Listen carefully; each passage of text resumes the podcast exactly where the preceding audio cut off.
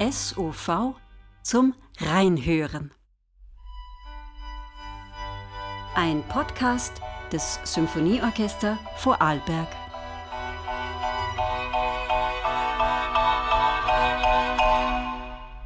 Episode 3 Ich heiße Sie willkommen zur dritten Folge des SOV Podcasts. Sie werden gleich in das Programm des Konzert 4 reinhören, das uns durch die musikalische Romantik führen wird und einige Überraschungen parat hält. Genau das Richtige für einen aufregenden musikalischen Beginn im neuen Jahr 2022. Nicht nur Chefdirigent Leo McFall wird sie diesmal durchs Programm begleiten, auch Johanna Kohler hat wieder allerhand Interessantes zusammengesucht. Sologeigerin Eltbjörg Hemsing wird über Dvoraks Violinkonzert erzählen und SOV-Konzertmeister Pavel Zalewski, wie er sich auf so ein Konzert vorbereitet. So, dann starten wir unsere Reise durch das Programm von Konzert 4 mit Musik.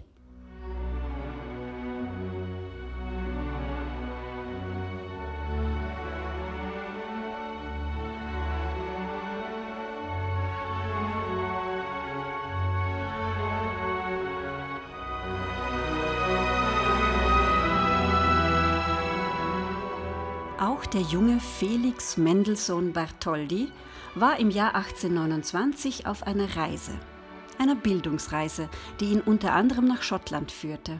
Auf der Inselgruppe der Hebriden zeichnete er die Eindrücke, die diese schroffe, einsame Meereslandschaft auf ihn ausübte, in sein Tagebuch und malte diese auch musikalisch nach.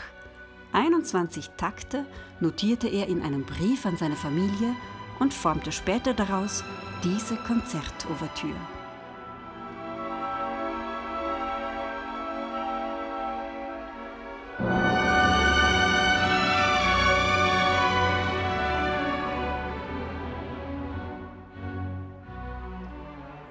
Was kommt Ihnen in den Sinn, wenn Sie den Anfang der Hebriden-Ouvertüre hören? Vielleicht ein bewegter Wellengang des Meeres?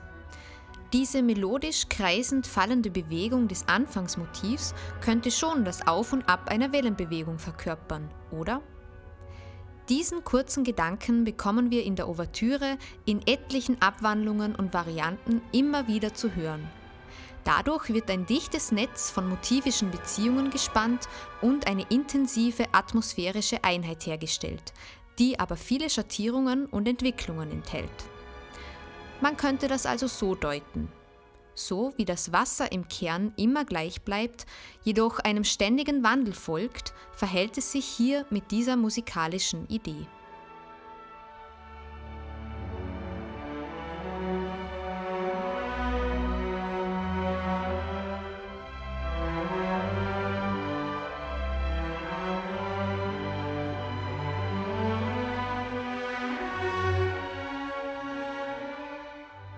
Und nun darf ich das Wort an Leo McFall weitergeben. Der Chefdirigent des SOV hat im Videogespräch erläutert, welche Gedanken ihn bei diesem Komponisten, bei diesem Werk beschäftigen. Well, Mendelssohn um, seems to have been someone who was very sensitive uh, to the places he visited. For example, Italy with the Italian Symphony, or Scotland with Scottish Symphony, and um, it's well known he was such a wonderful creative person, not only a composer, but a beautiful painter, and he wrote Es scheint, dass Mendelssohn sehr sensibel auf Orte reagiert hat, die er besuchte. Es ist ja bekannt, dass er so ein wunderbar kreativer Mensch war. Nicht nur Komponist, sondern auch Maler. Und wenn er Briefe schrieb, waren das schon aufgrund seiner Handschrift Kunstwerke.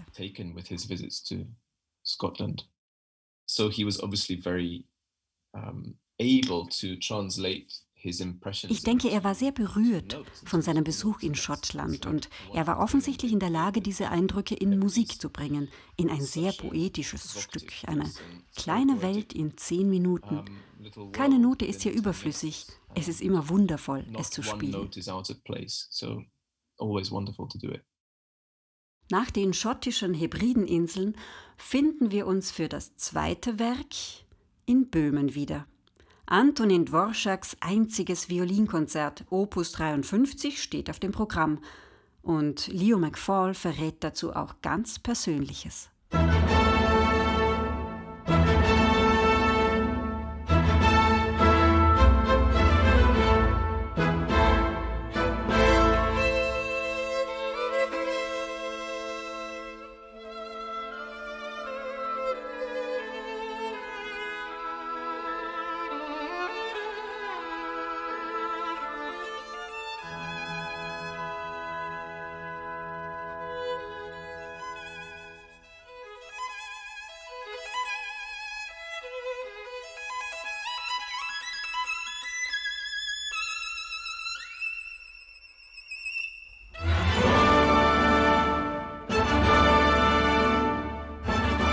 Dvorak in general is one of my my real passions um, since uh, since I was a teenager.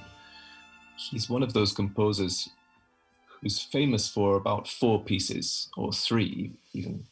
So Dvorak ist eine meiner wirklichen Passionen, seit ich ein Teenager war. Er ist berühmt für drei oder vier Werke, die neunte Symphonie, das Cellokonzert. Ähm, aber so viele Meisterwerke Dvoraks werden viel zu selten gespielt. Unter anderem das wundervolle Violinkonzert, fordernd für die Solistin und auch das Orchester, was vielleicht auch ein Grund dafür ist, dass es nicht ins Repertoire gefunden hat.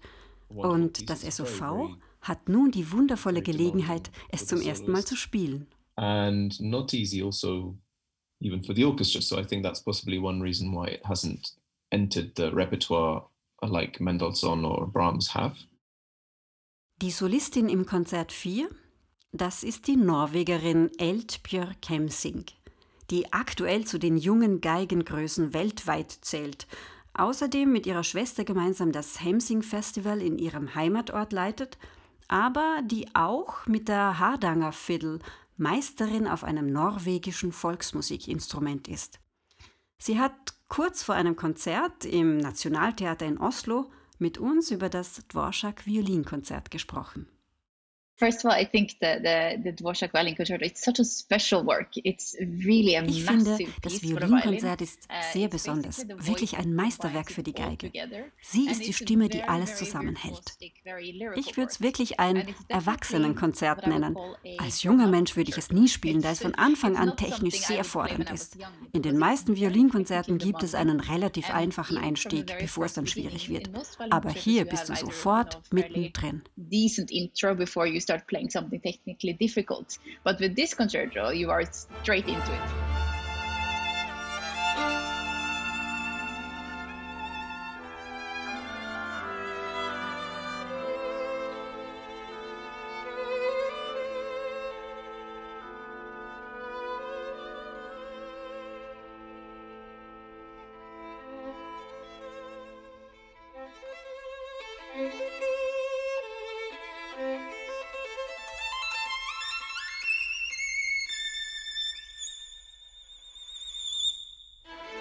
It's very lyrical but you have to find it in between all of your technical es ist sehr lyrisch, aber du musst das Lyrische zwischen den technischen Herausforderungen schon finden. Die Aufgabe ist, es für den Zuhörer gut erfassbar zu gestalten. Es sind so großartige Themen, die aber ineinander fließen. Und dann ist es ein sehr massives symphonisches Werk. Oft spielt die Geige gegen das Orchester an. It is definitely a very massive symphonic work, but it's very much the violin against the orchestra.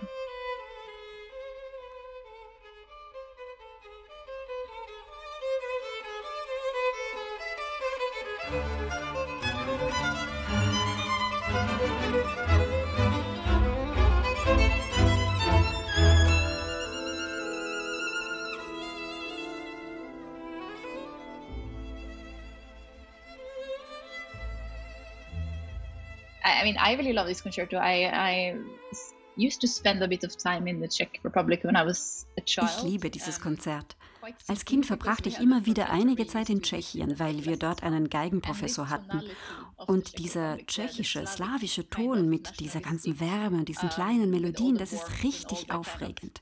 Und da gibt es einfach Ähnlichkeiten mit dem, was wir hier in Norwegen mit Edward Krieg haben.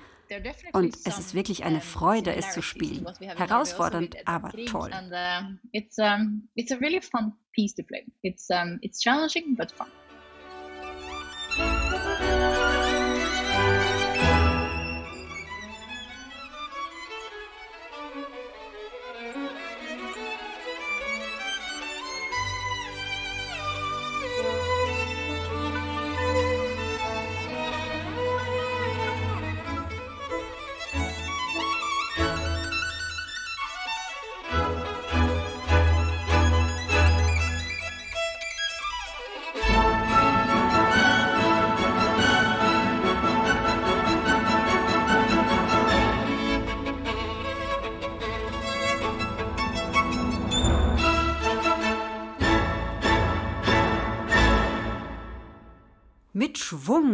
Geht es hier im Konzert nun in die Pause.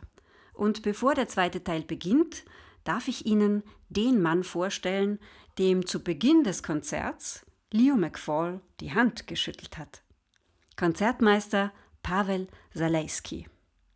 Er spielt nicht nur seit 2006 die erste Violine im bekannten Apollon Musaget Quartett, und ist damit weltweit unterwegs, sondern er ist auch seit acht Jahren erster Konzertmeister des SOV. Pavel als Konzertmeister hat eine besondere Position im Orchester. Als Primus inter pares ist er das Bindeglied zwischen Dirigent oder Dirigentin und Orchester. Eine wichtige Aufgabe ist es, die Impulse von Dirigentinnen im Konzert zu unterstützen, aber auch vor den Proben schon die Bogenführung und Artikulation in den Streicherstimmen vorzubereiten. Darum gibt es auch diesen Händedruck. Als Dank für die Arbeit, aber auch, um das Orchester stellvertretend zu begrüßen. Pavel hat uns einige Fragen zu seiner Herangehensweise beantwortet vor der ersten Probe ist ihm die Auseinandersetzung mit der Partitur wichtig, um zu wissen, an welchen Stellen welche Instrumentengruppen ineinandergreifen, einander imitieren oder ergänzen, wo Einsätze besonders wichtig sind und so weiter. Man kann sich das so vorstellen, ähm, wir sind ein Team und ähm, wir müssen schon wissen, wie wir die Bälle werfen, wer ist da Verteidiger, wer ist da jetzt im Moment vielleicht ein bisschen so vorne, mehr vorne. Wer muss da ein bisschen äh, defensiver sein? Also das hat mit sehr, sehr großer Palette mit, ähm, mit Reaktionen und Aktionen zu tun. Und eben auch, wer, wer agiert, wer reagiert. Und wie gehst du zu deiner ersten Probe? Aus meiner Sicht versuche ich immer dann möglichst viele Ideen mitzubringen zu Probe, zu der ersten Probe. Und dann ähm, nach, ich eigentlich aus dem Bauch, nach meiner Intuition versuche ich das umzusetzen, was ich denke, das für uns gut wäre. Für uns heißt äh, für, für, für das Orchester, für das SOV, auch mit dem Dirigenten und auch für, für das Publikum in Vorarlberg. Mhm. Natürlich mache ich dann äh, Vorschläge für Striche. Wir kommunizieren mit den anderen Stimmführern und äh, versuchen dann eben bei der ersten Probe schon alles so umzusetzen, dass es, ähm, dass es für das Orchester ein passendes, sag mal, Software gibt, also von Striche, von Artikulationen, von Ideen und, und da fängt es an. Ähm, und dann schauen wir eben genau, schauen wir, welche, was wir da haben, was wollen wir zusammen machen, das, waren, das sind eigentlich die wichtigsten Fragen. Wie verlaufen dann die Proben? Ähm, es ist ein bisschen anders als beim Konzert. Beim Proben proben wir quasi stellenweise. Ähm, wir suchen nach Lösungen, wir suchen nach Verbesserungen. Wir sind ein bisschen so mit dem Kopf quasi, äh, ich sage immer, nach hinten. Das heißt, wir spielen, aber denken gleichzeitig, also ich und, und die Dirigenten auch, was können wir eigentlich bei dem schon gespielten noch ein bisschen verbessern. Mhm. Also es ist eh so, ich glaube, das, was ich gesagt habe, ermutigen, unterstützen, helfen mhm. und kreativ zu sein. Das sind ein bisschen so die Stichworte. Ich glaube, wenn wir alle hoch konzentriert sind und gut arbeiten, dann setzen wir die Ideen von Dirigenten um, versuchen wir es mhm. mindestens. Und da ist der Konzertmeister, finde ich, meine Rolle auch als Bindeglied, aber auch aktiv ähm, als Helfer. Dadurch, dass ich da auch Instrument spiele, kann ich aus dieser Perspektive natürlich Feedback geben. Weil Dirigent ist, äh, wie gesagt, also als ähm, sehr im Partiturbild oder im Orchester Ganzen. Und äh, manchmal ist es für ihn hilfreich, auch ein bisschen, ja, einen Freund im Orchester zu mhm. haben. Und wenn es dann in Richtung Konzert geht? Die Prozesse sind anders. Und das proben wir vor allem bei der Generalprobe. Die ist dafür da, dass wir schon einen sogenannten Durchlauf haben. Da sehen wir auch, was vielleicht bei den Prozessen nicht optimal war. Das kann man nicht wissen nie wissen wir das zu 100 Prozent, was man da äh, bei dem Takt 5 gemacht hat, ob das für Takt 250 so produktiv ist. Und natürlich gibt es auch diese menschliche Ebene, dass wir, äh, wenn wir alles bei den Probenphasen richtig gemacht haben und die Leute fühlen sich voll motiviert und die wissen, was zu tun ist und die wollen es machen, dann sind die Chancen groß, dass das auch bei, bei dem Konzert geschieht.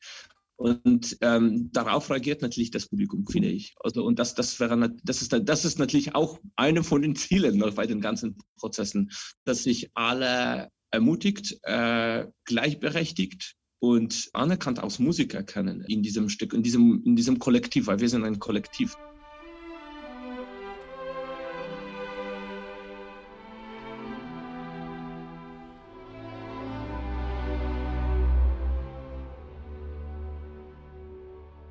Ich, ich habe noch Erinnerungen an meine ersten Projekte äh, mit SOV als Konzertmeister.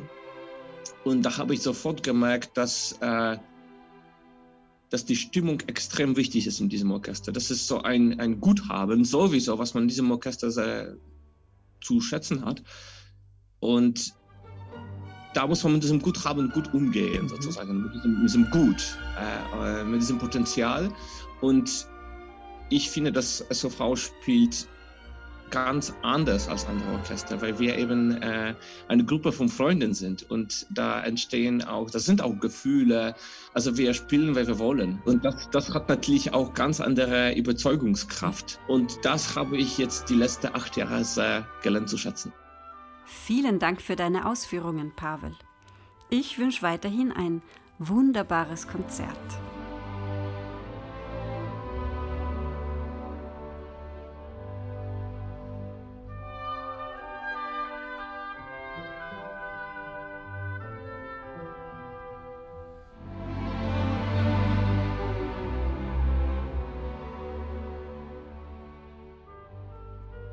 Wir bleiben ja auch nach der Pause noch in der Dvorak-Welt, in die uns das Violinkonzert schon geführt hat, und hören jetzt vier seiner zehn Legenden für Orchester.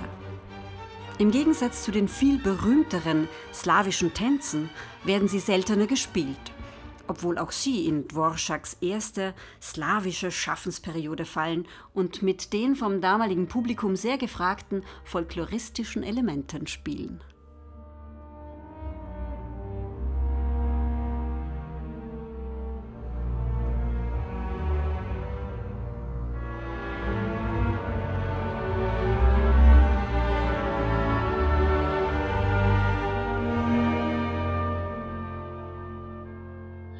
And the legends are, in a way, the other side of the coin of the Dvorak Slavonic dances, because uh, where the dances are tend to be rather extrovert or to have at least a lot of um, extrovert sides. Die Legenden um, sind wohl so etwas wie die Kehrseite der Medaille.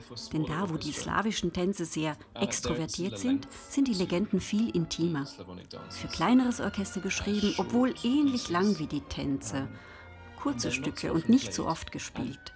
Sie sind wirklich unglaublich. Man bekommt in vier Minuten eine absolut komplette Welt vorgestellt.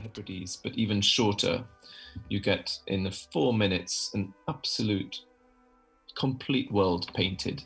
And I've always loved these pieces. I've played them a lot as piano duets and they they just melt my Ich habe sie sehr oft in der Version als Klavierstücke zu vier Händen gespielt und sie lassen mein Herz zerfließen. Ganz uh, direkt. Es sind so unglaublich schöne Stücke. Sie fordern keinen großen Applaus, denn sie enden meistens leise sind innige, besinnliche Stücke. Sie haben kein Chin-Bum am Ende, sie sind sehr zart. Und das ist wunderschön. Ching-Pum at the end, very often they, they end in softness. And that's beautiful too.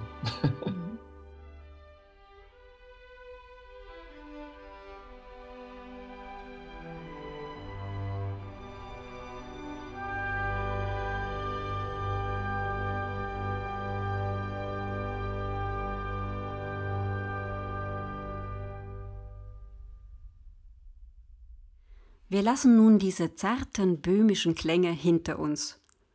Unsere letzte Station ist Stettin, damals noch Preußen, wo Emilie Meyers Symphonie Nummer 1 in C-Moll entstanden ist. Sie haben den Namen Emilie Meyer noch nie gehört? Nun, ich denke, es ist wirklich Zeit für diese sensationelle Wiederentdeckung.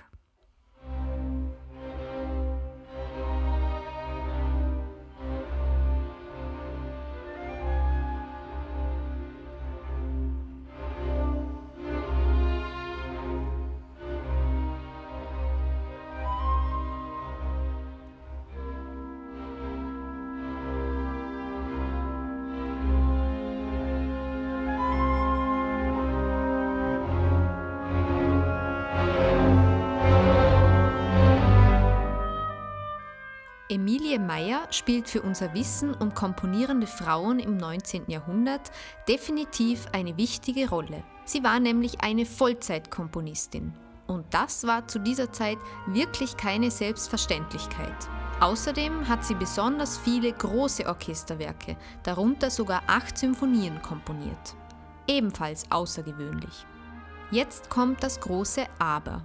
Der öffentliche Diskurs reduzierte sie immer auf ihre Geschlechtsidentität. Eine Frau, die sich an vermeintlich männliche Gattungen wie die Symphonie wagte, wurde als unweiblich, ihre Begabung als männlich eingestuft und dadurch automatisch geschmälert.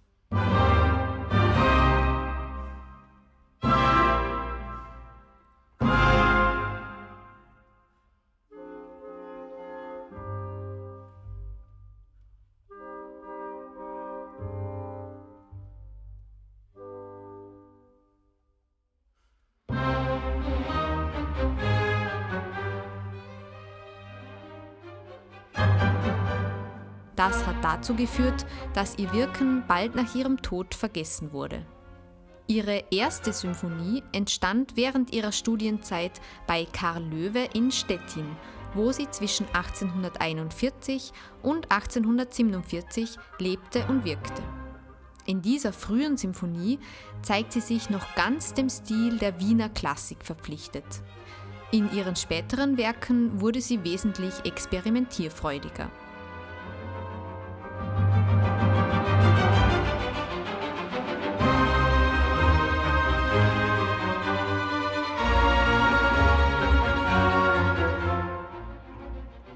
First symphonies are are always somehow fascinating because it's such a um, a famous form, obviously, to write a symphony. Every for every composer, that's a a big thing. Erste Symphonien sind immer faszinierend, weil die Symphonie ganz offensichtlich für jeden Komponisten so eine berühmte Gattung ist. Das ist ein großes Ding. Sie werden oft sehr ambitioniert angegangen und man hat den Eindruck, der Komponist möchte alles hineinpacken. Uh, Oft sind sie keine entspannten Werke, würde ich sagen. There's, there's not any moment of kind of rest or, or even peace in it somehow. It just goes. Und das macht diese Symphonie zu sehr aufregenden Werken.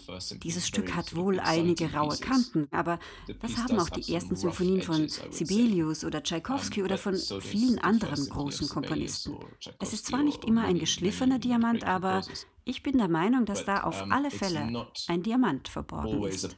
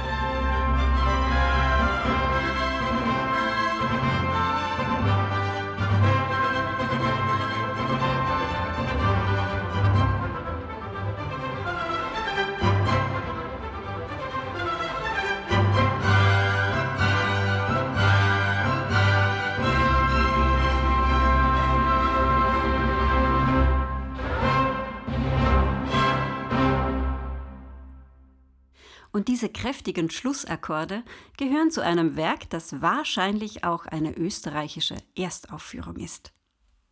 Leo McFall hat mit der NDR Radiophilharmonie übrigens Meyers Symphonie Nummer 1 und 2 beim Label CPO aufgenommen und den Opus Klassik im vergangenen Jahr damit gewonnen.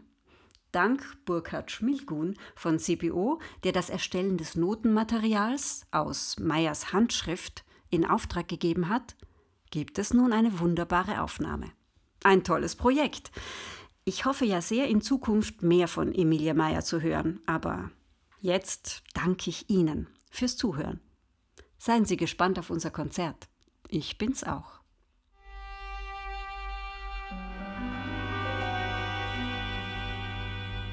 SOV zum Reinhören ein Podcast des Symphonieorchester Vorarlberg.